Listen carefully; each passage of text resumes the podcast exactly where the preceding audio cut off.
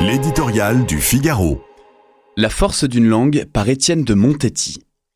Une cité vouée à la langue française, on voit bien la noble intention qui préside à la réhabilitation du château de Villers-Cotterêts, inauguré lundi, célébrer un trésor historique, littéraire et culturel qui constitue encore aujourd'hui un ciment pour notre pays, et à l'extérieur, la francophonie, partagée par 300 millions de personnes dans le monde, véhicule l'idée que le français, c'est plus que des mots, une façon de vivre et de penser le monde.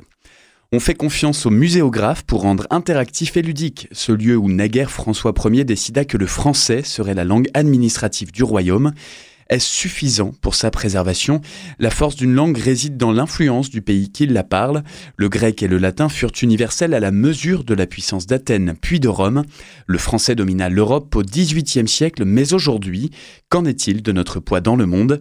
En Algérie, les autorités nous battent froid et interdisent l'enseignement du français jusque dans les écoles privées.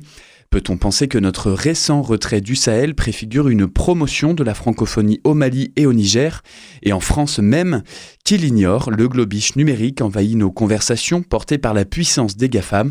L'écriture inclusive est couramment utilisée dans les médias et les universités. Que faire? La loi tout bon est contournée sans vergogne. Édouard Philippe a déjà interdit l'usage du point médian dans les ministères. Et après depuis le XVIe siècle, l'État a son rôle dans la défense et l'illustration de la langue. Le joue-t-il encore? On en est à réduire ses ambitions qu'Emmanuel Macron et les dirigeants au niveau national ou local donnent l'exemple, tournent le dos à leurs communicants et parlent la langue simple et claire de Molière et de Modiano, se montrent capables et non en capacité, et plutôt que de se targuer à la première occasion d'être une start-up nation ou de clamer Choose Friends, comme le premier manager venu, qu'ils délaissent ces expressions d'ailleurs raillées et jugées arrogantes par nos concitoyens pour rester simplement fidèle à la langue de notre pays, choisissez le français.